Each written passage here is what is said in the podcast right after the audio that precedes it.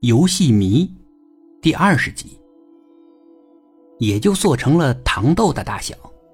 东东拿到眼前十厘米处看，倒是能看到有个小小的人在里面向他招手，而且糖豆还能消失不见。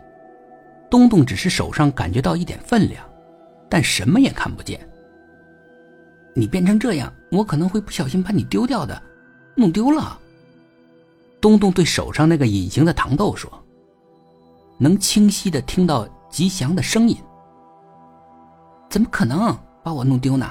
你使劲甩都甩不掉我。”东东果然甩了，他使劲的甩，但他始终能感觉到那个隐形糖豆的分量，仿佛粘在他手上，怎么也甩不掉。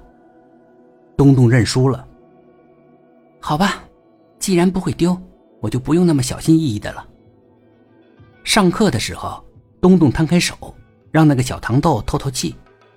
东东把粘着小糖豆的手支到耳朵旁，他发现他可以和吉祥交谈了。东东不用发声，用舌头悄悄说话，吉祥就能听到。吉祥在他耳边低声回话。东东问吉祥：“你怎么样啊？”他能听见吉祥在打着哈欠。听不懂。听不懂老师在说什么，东东忍不住笑了。听老师上课肯定不是太好的滋味这小狐仙应该被折磨的受不了了。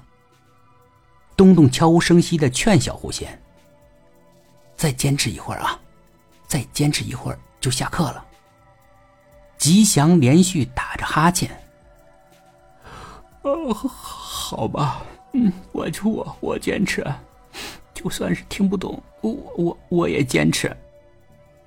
一下课，东东就出了教室，来到校园的一个角落里。他展开手掌，想让小狐仙透透气。但就在这个时候，他发现危险正在朝他这走来。是小霸王，正冲着东东走过来。小霸王这时也看见了东东，他愣了一下。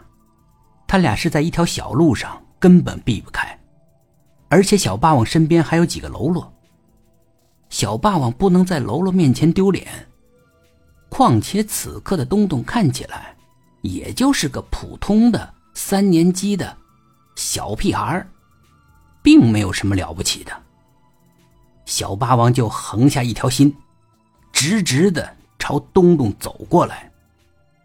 东东把手凑到耳边：“咱们有麻烦了。”什么麻烦？东东告诉了他，迎面走过来的那个大个子恐怕要找东东的麻烦。小狐仙倒是挺轻松的，没事咱们好好逗逗他。东东心里有了底，有狐仙帮忙，什么样的小霸王对付不了呢？小霸王头上还缠着绷带，他恶狠狠的冲着东东走过来。东东。却微笑的看着他，没有一丝的畏惧。小霸王有些后悔了。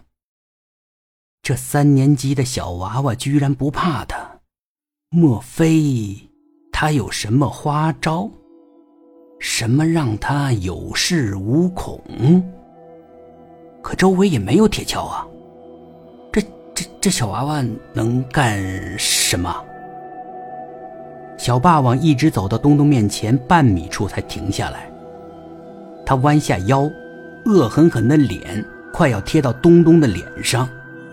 这个时候，东东突然消失了，取而代之的是一个披头散发的女鬼的脸，长长的舌头滴流在外面，眼睛死死的。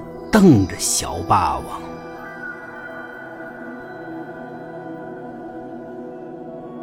本集故事播讲完毕，点击上方的订阅，订阅不迷路。